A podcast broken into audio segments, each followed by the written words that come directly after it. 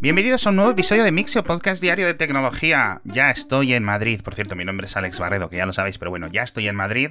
Y me vais a disculpar que este episodio del martes haya sido un poco más tarde, pero es que llegué súper tarde, llegué reventado, programé el boletín y dije, no puedo grabar hoy nada más. Os decía que había vuelto de Pamplona, pero es que en unas horas me vuelvo a ir a Alicante, que precisamente tenemos, o al menos tengo, muchísimos, muchísimos oyentes en Alicante y también muchísimos colaboradores, como por ejemplo Carlos Rico. Muchísimas gracias, Carlos, te lo agradezco en el corazón, que justo además le habían llegado las pegatinas ahora. Está llegando una remesa de pegatinas, de camisetas, de tazas, etcétera, un montón de colaboradores estos días.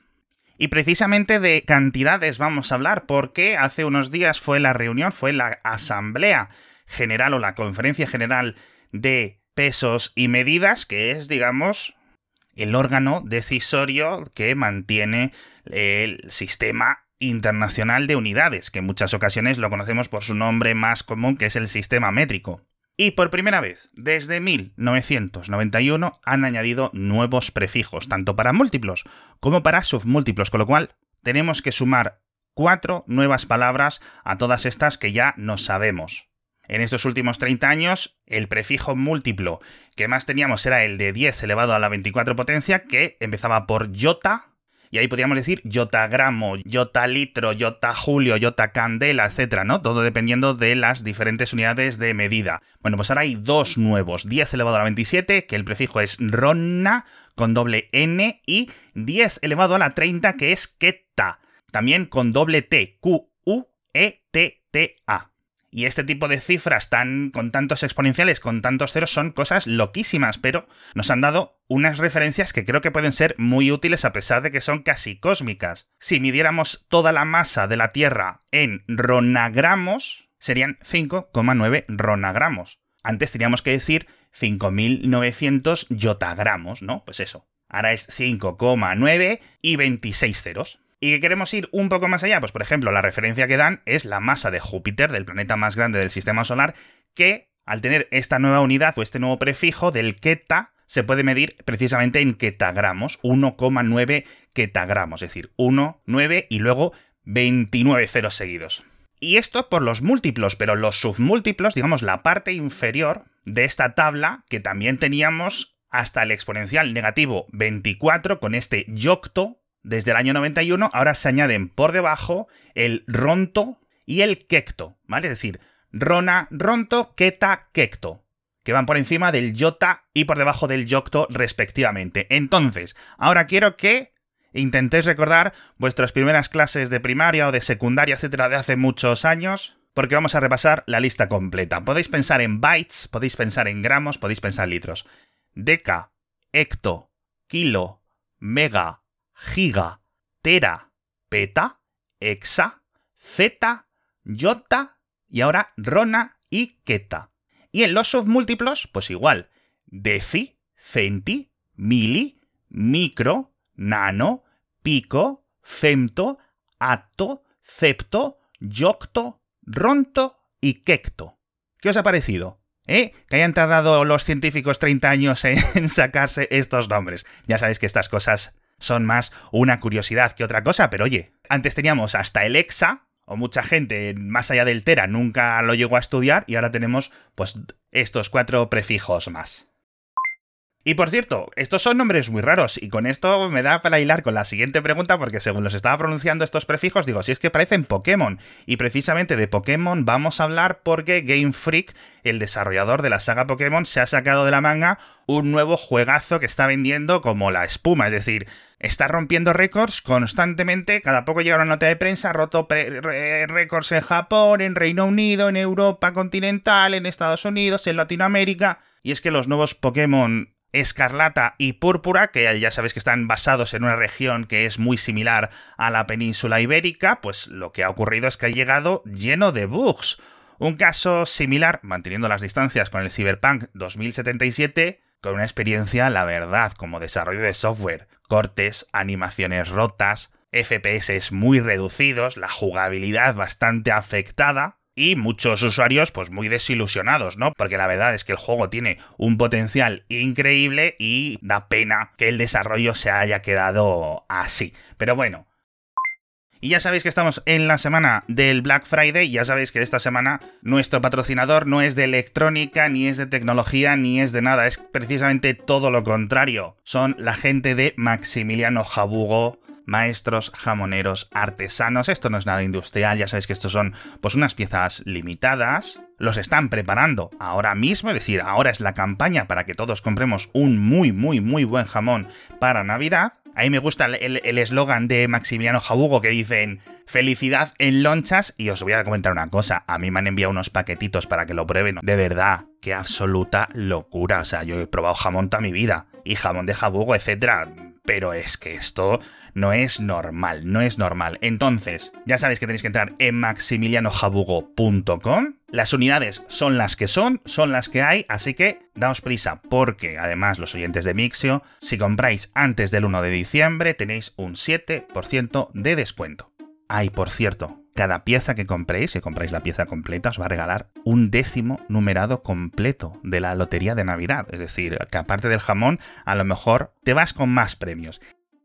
Como os comentaba ayer, pues vamos a hacer una cosa que me parece muy graciosa, que es comentar la noticia Maximiliano Jabugo, la mejor noticia del episodio, que a mí me ha parecido un anuncio, o mejor dicho, un preanuncio que han contado la gente de Tumblr, de hecho, su fundador, y es que están trabajando a nivel interno en Tumblr para añadir Activity Pub, es decir, este protocolo de interconexión, esta API, por decirlo de alguna forma, distribuida, que es lo que permite funcionar a Mastodon y que Mastodon se pueda comunicar con Pixel Fed y que se pueda comunicar con el resto de elementos de lo que se conoce como el Fediverso. No sabemos cuándo lo van a implementar, dicen que están trabajando a tope y que lo más pronto posible lo van a tener disponible. ¿Qué significa esto? Pues que igual que tú puedes seguir eh, Tumblr desde el RSS, pues lo vas a poder seguir desde ActivityPub, que ya sabéis que ActivityPub, por resumirlo de alguna forma, es una especie de comunicación bidireccional. Es decir, tanto tú puedes chupar datos como pedirle datos o pedirle acciones a la otra instancia, al otro software, a la otra plataforma. Así que es algo brutal. Me ha parecido una noticia increíble y además una notita que ha dejado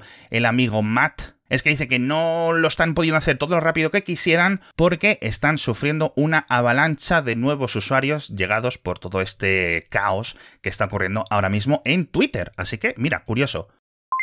Nos vamos a la Luna, literalmente, porque la sonda lunar Orión ya está en la órbita de nuestro satélite, entró apenas hace unas 15 horas, tuvo que hacer una maniobra con los motores, etcétera, para colocarse perfectamente, todo ha ido genial, están probando los sensores, creo que van a hacer unas dos órbitas completas durante los próximos días y ahora llega, yo creo que una de las partes más importantes de la misión Artemisa 1, y es que la sonda Orión, a pesar de ser chiquitita, lleva 16 cámaras a bordo, con lo cual nos vamos a volver con vídeos, con fotografías, con algunos planos de estos de la Tierra amaneciendo por el horizonte de la Luna y cosas increíbles.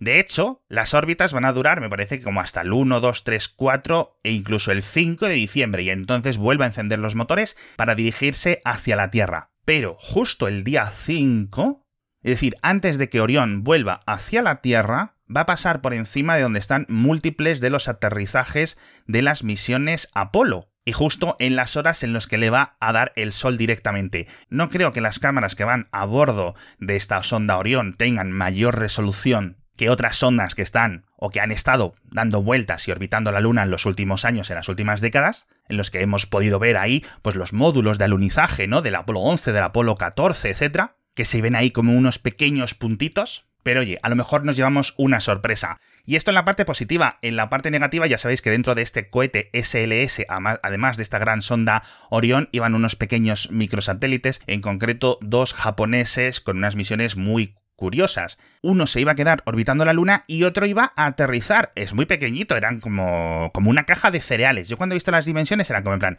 10 centímetros por 30 centímetros o algo así. Es decir, no os esperéis un rover, no os esperéis algo gigante.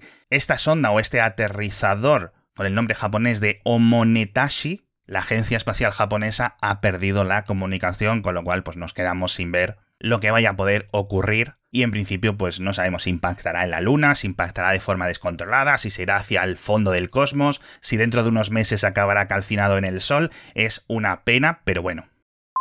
Y ahora nos venimos ya a la Tierra. Hemos hablado mucho ya del espacio y hablamos de gente tan inteligente como para poner elementos y cosas en la Luna. Y ahora vamos a hablar pues del otro espectro, de gente que, hombre, muy inteligente no es. Y es que la palabra Samsung está dentro del top 100 de contraseñas más usadas a nivel global.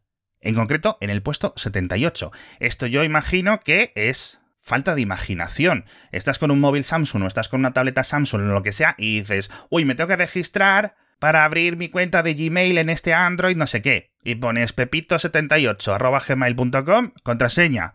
Eh, Samsung. ¿Por qué? Porque lo estás viendo ahí la pegatina en el móvil o en la tableta o en tu tele.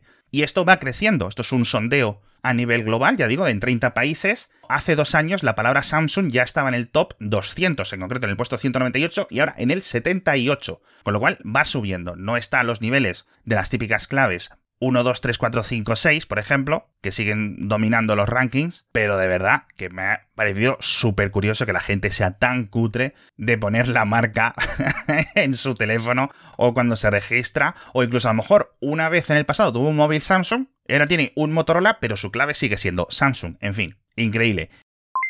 Hablamos de Mercedes que anuncia una suscripción o un pago anual, al menos en Estados Unidos, no sé si esto va a llegar a Europa, de 1.200 dólares para que sus nuevos coches eléctricos, la gama EQ, aceleren más, que tengan más potencia. Es decir, que realmente lo que está ocurriendo es que tú te gastas 80.000, 90.000, 100, 120.000 en un EQE o en un EQS de Mercedes, coches eléctricos 100%, coches que son una absoluta pasada, pero que si no pagas estos 1.200 dólares al año no tienes toda la potencia que ese motor puede dar. Y no estamos hablando de, ay, un poquito más, no, 20% más de aceleración, estamos hablando de a lo mejor pasar de 5, poco a 4, poco segundos a los 100 km por hora, porque en total lo que se añade a la potencia que entregan sus motores eléctricos es unos 70 o 90 caballos equivalentes extra. ¡Qué locura! ¡Qué locura! Y esto va más. No sé muy bien qué tipo de recepción va a tener esto entre los clientes de Mercedes, pero, en fin, recordemos, no es un pago para la activación, no, es algo recurrente que tienes que estar pagando constantemente. Y por cierto, nos vamos con una noticia de Facebook, o mejor dicho, casi yo creo que de Instagram, pero que es una nueva política instaurada por Facebook como conglomerado a nivel de interacción entre usuarios adultos de sus aplicaciones y usuarios menores de edad. En el caso de que, por ejemplo, una cuenta de un menor de edad bloquee y reporte a otra cuenta que Facebook sepa que es un adulto, automáticamente el sistema interno de Facebook, Instagram, etcétera, va a categorizar a ese usuario adulto como adulto sospechoso. No significa nada, pero va a tener algunas restricciones más a la hora de comunicarse, a la hora de comentar, responder, enviar mensajes privados a otros usuarios, que también sean menores de edad. Me ha parecido un sistema simple, pero que yo creo que puede ser efectivo. Vamos a ver esto dentro de unos meses o dentro de unos años, qué tipo de resultados ha conseguido, porque a lo mejor Facebook ha dado con una tecla muy importante para reducir todo este tipo de acoso en general, comportamientos extraños, comportamientos que pueden ser tan perjudiciales para los menores como tener a gente mayor baboseándoles de forma anónima a través de el móvil. En fin, con esto me despido. Yo creo que un episodio muy majete. Eh, en unas horas ya digo que voy a salir para Alicante. Pero bueno, mañana nos vemos igualmente, ya sabéis, con más noticias de tecnología.